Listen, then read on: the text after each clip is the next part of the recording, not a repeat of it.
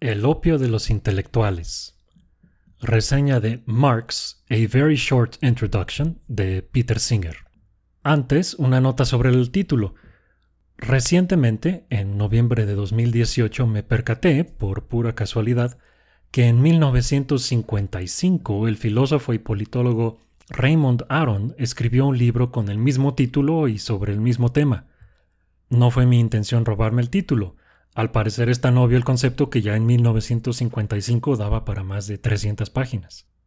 Empiezo con una cita de Peter Singer en el prólogo de su libro, que es una introducción a Marx.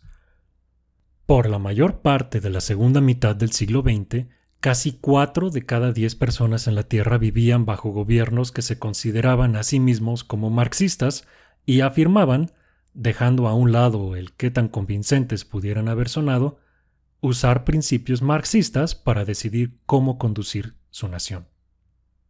Frederick de Boer es uno de mis escritores actuales favoritos. Tiene un doctorado en inglés por parte de la Universidad de Purdue y lo desquita escribiendo cosas brillantes y conmovedoras que, aunque yo a veces esté en desacuerdo, siempre disfruto leer. Sabe de historia y de política y ha participado en tantas manifestaciones y causas valiosas que me da vergüenza pensar en mi falta de movilización cívica.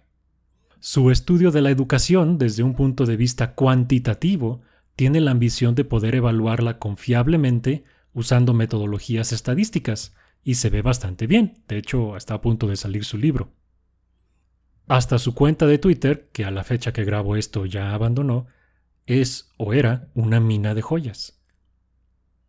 Y entonces, de vez en cuando, publica cosas como la que publicó en Current Affairs, que es una revista socialista.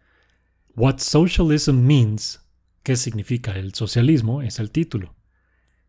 Y el subtítulo es It's not about regulating profit, but doing away with it entirely.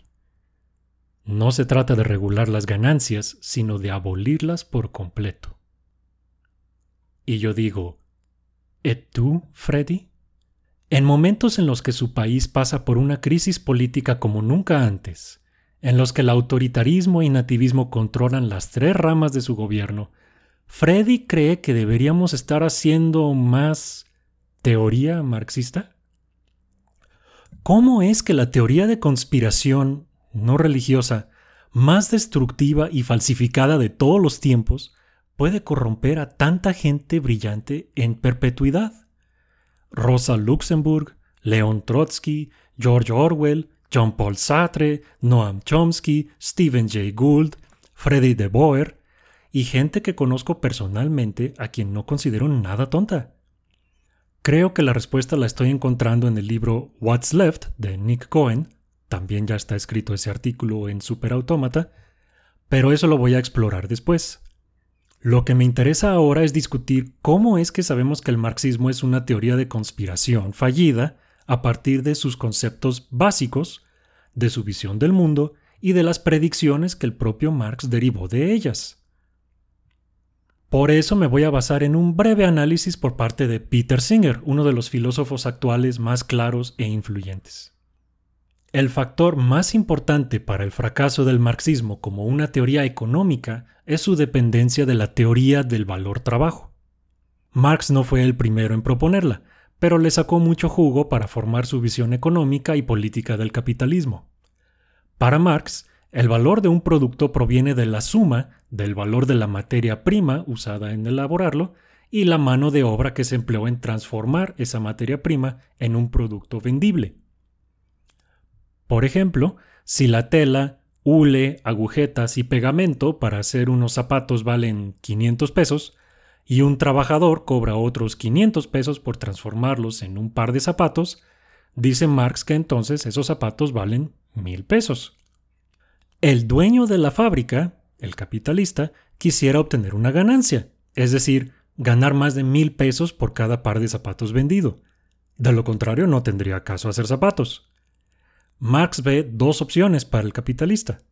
O vende los zapatos más caros de lo que valen, abusando del consumidor, o hace posible pagarle menos a los zapateros de su fábrica, abusando de los trabajadores.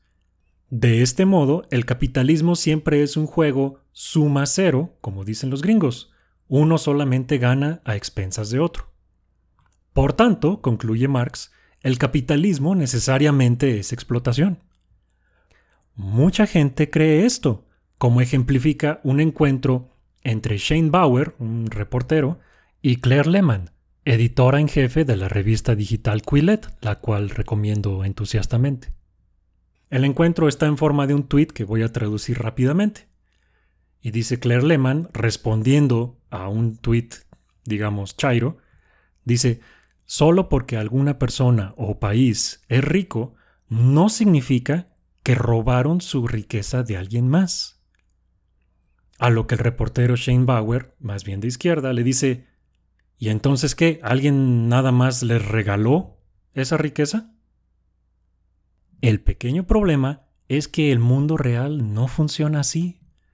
A mediados del siglo XIX, cuando Marx escribía el Manifiesto Comunista y preparaba El Capital, el efecto de la oferta y demanda ya estaba bien entendido y sobre todo por Marx. En varios puntos menciona que el valor de la mano de obra, lo que se le paga a los trabajadores, es cuestión de la disponibilidad de estos, de modo que más trabajadores en el mercado llevan a que se les pague cada vez menos.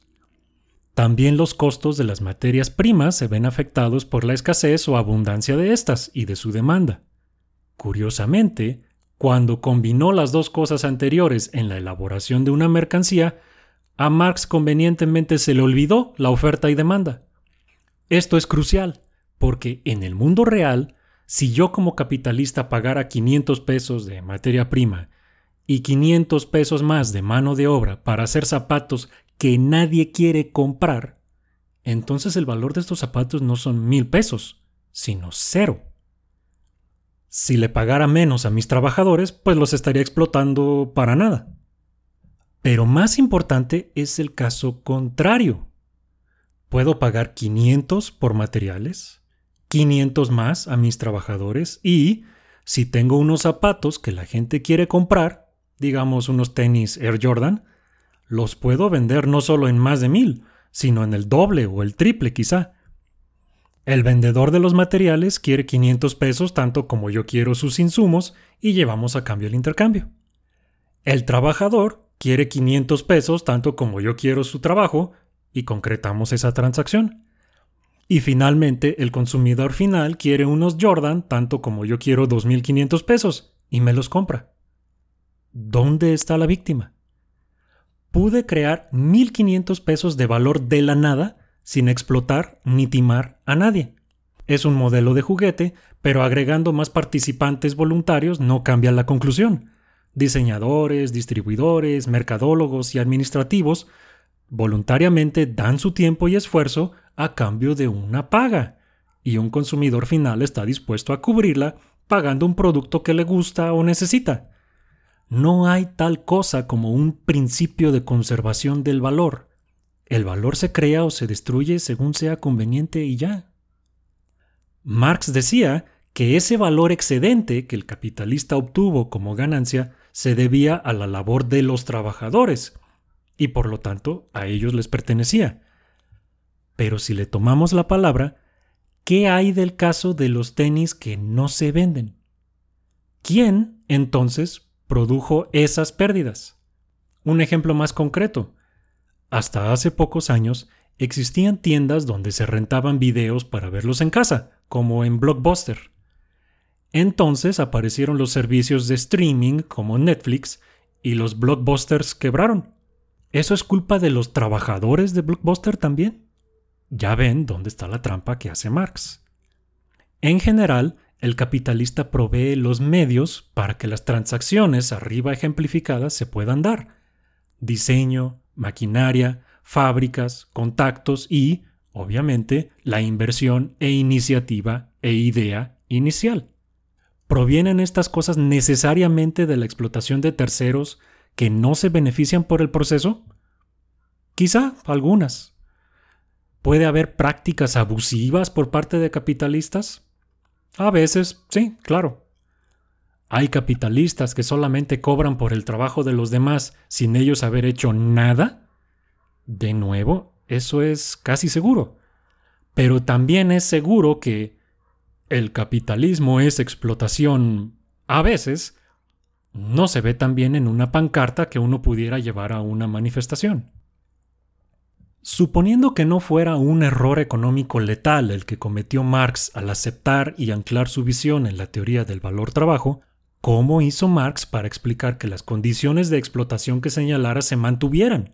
Ahí entra la parte política. Hay una clase de personas, dice Marx, los burgueses, que utilizan al capitalismo para aprovecharse de los trabajadores, el proletariado, y corromper al gobierno para tenerlo a modo y perpetuar el ciclo. De hecho, la historia de la humanidad se reduce a la lucha entre estas dos clases económicas por controlar sus sociedades y gobiernos. Más específicamente, las clases luchan por mantener u obtener bienes materiales, y a esto Marx le llama materialismo histórico. Y es en los detalles de este que vienen más errores. Marx afirmó que los humanos viven en un estado de separación de su verdadero potencial como personas, que llamó alienación, y esta separación es impuesta por los propios poderes productivos de la humanidad. En vez de servir a la humanidad, las fuerzas productivas someten a las personas. Estas fuerzas productivas son los medios de producción, materia prima, poder laboral, maquinaria, fábricas, etc. Según Marx, la naturaleza de estas fuerzas determinaba la naturaleza de las relaciones productivas, es decir, cómo las personas se relacionan con otras personas y con las cosas. Hay roles de jefes, empleados, dueños, administradores, etc. Finalmente, las relaciones productivas determinan la superestructura social, que es el sistema legal y político de una sociedad, monarquías, democracias, repúblicas, teocracias y todo lo demás. La jerarquía es fuerzas productivas que determinan relaciones de producción que determinan superestructura. Va un ejemplo.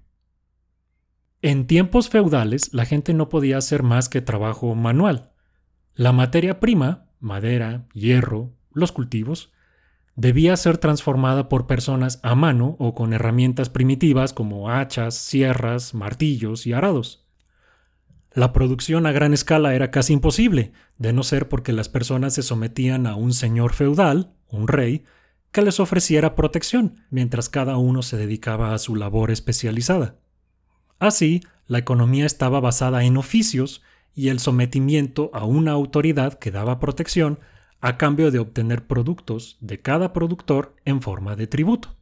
Y entonces tenemos la ruta, el trabajo manual, que lleva al feudalismo, que lleva a la monarquía.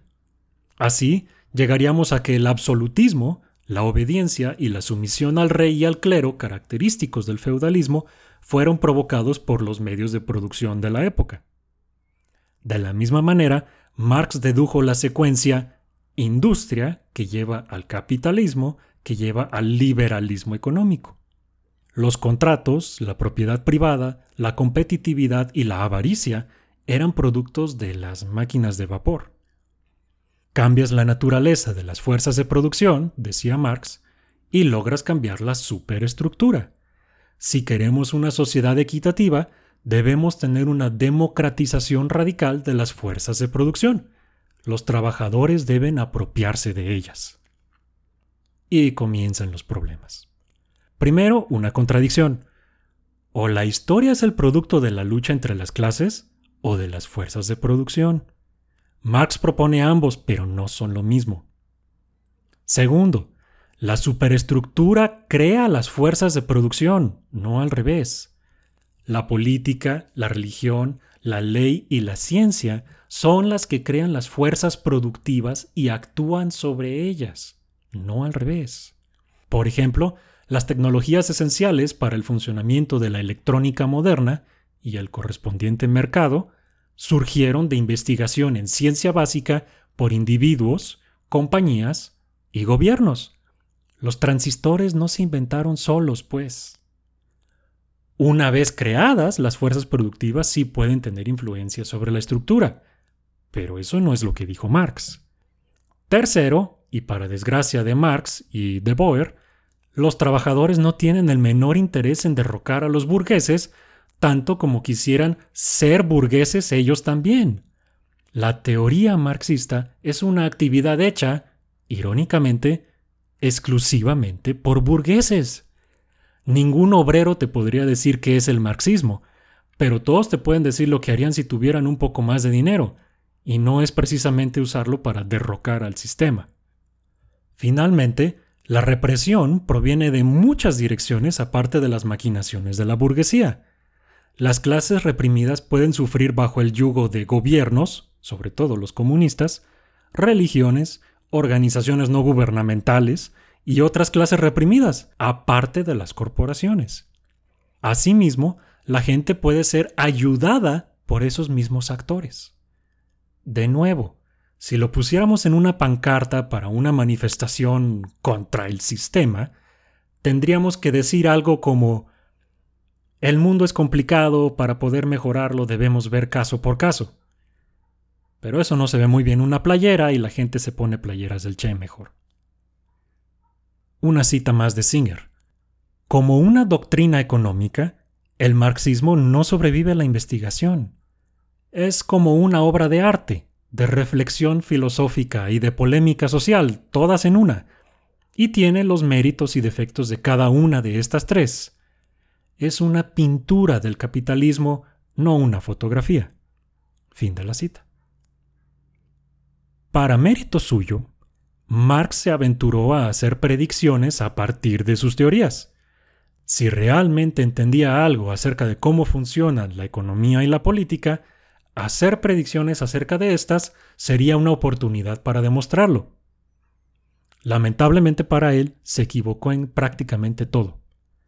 Entre varias cosas, Marx dijo que más y más trabajadores y productores independientes serían forzados hacia las clases obreras y hacia la pobreza. Afortunadamente, la gente que vive en la pobreza absoluta hoy es cada vez menos. Aquí incluí en el artículo escrito una imagen del sitio ourworldindata.org, en donde pueden ver cómo la pobreza extrema tiende a cero. Otra predicción fue que los salarios se mantendrían apenas a niveles de subsistencia. De nuevo, los datos no lo respaldan. Aquí incluyo una imagen donde se puede ver cómo desde 1800 y hasta el año 2015 la cantidad de gente que vive en pobreza extrema disminuye y la gran mayoría se pasan al lado de simplemente ser pobres o ya de plano clase media. Y esto se debe, por cierto, a que los chinos han liberalizado su economía en las últimas décadas, porque vieron lo que le pasó a la Unión Soviética y aprendieron la lección. Otra predicción fallida fue que la rentabilidad del capitalismo sería cada vez menor, si acaso ha pasado lo contrario. Otra fue que las revoluciones del proletariado sucederían primero en los países más industrializados. Esta no estuvo ni cerca.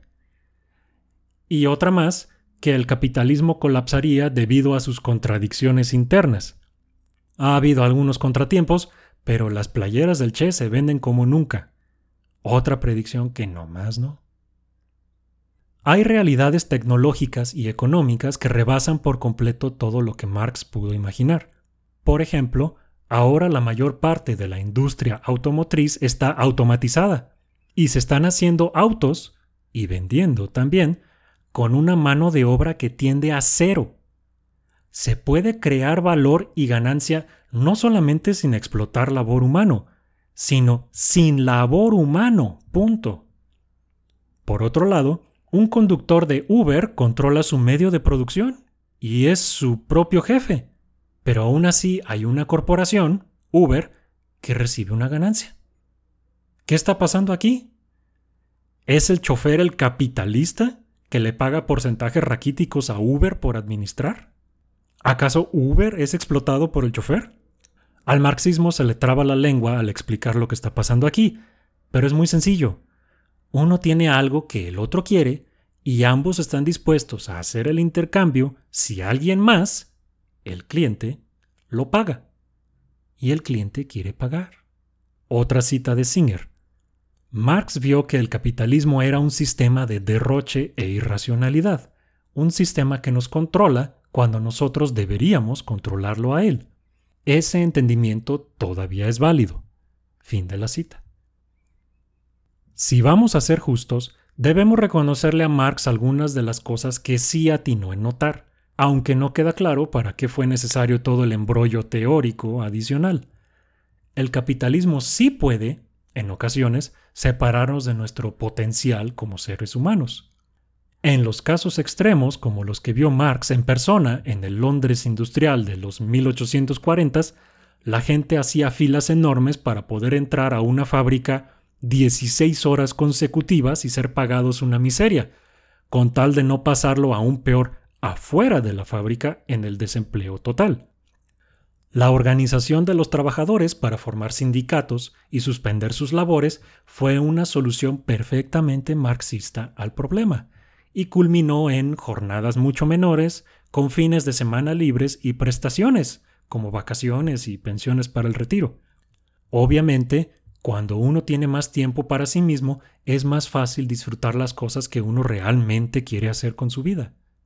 Para algunos afortunados, esto se puede agregar a un trabajo que en sí es gratificante. Marx también reconoció que la máxima libertad económica para todos los individuos no necesariamente lleva a los mejores resultados sociales.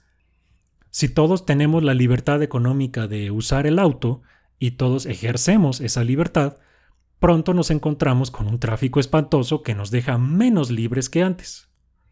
Nadie quiere ser el único tonto que usa la bici y es atropellado, o sufrir las aventuras en el transporte público, y todos saben que si los demás lo hicieran, las calles quedarían libres y andar en auto sería aún más ventajoso.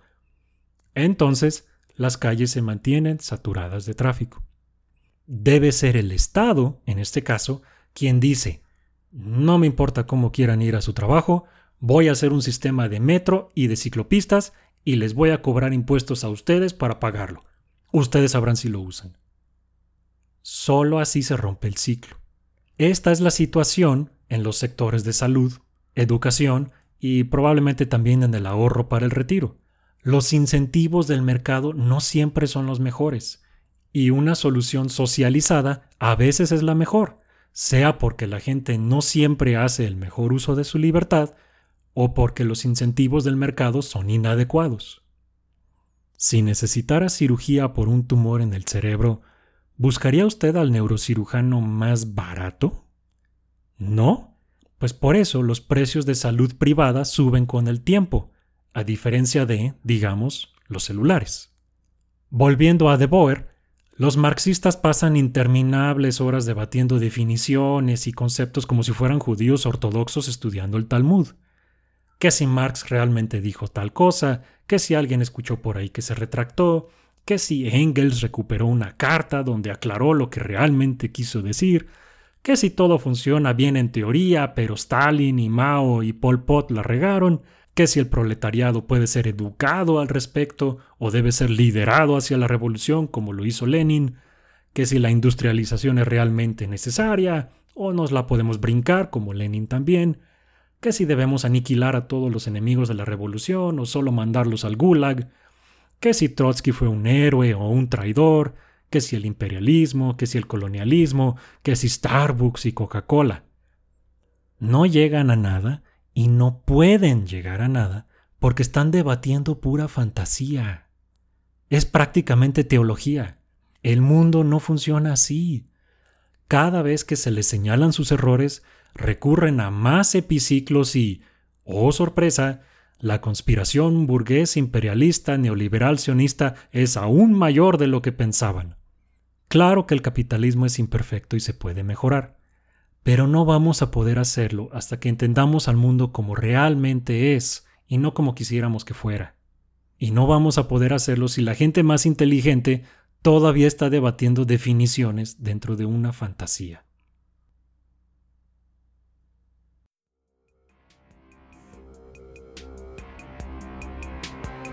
Si quieres más episodios y contenido como el anterior, sigue la publicación de artículos y episodios por Facebook en facebook.com diagonal automatablog o en Twitter en arroba automatapodcast o escríbenos a automatablog.gmail.com. El podcast es posible gracias a tu apoyo. Si te agradó lo que escuchaste, puedes donar al podcast visitando la página de apoyo en superautomata.blogspot.com o puedes hacer un donativo mensual visitando patreon.com diagonal automata podcast.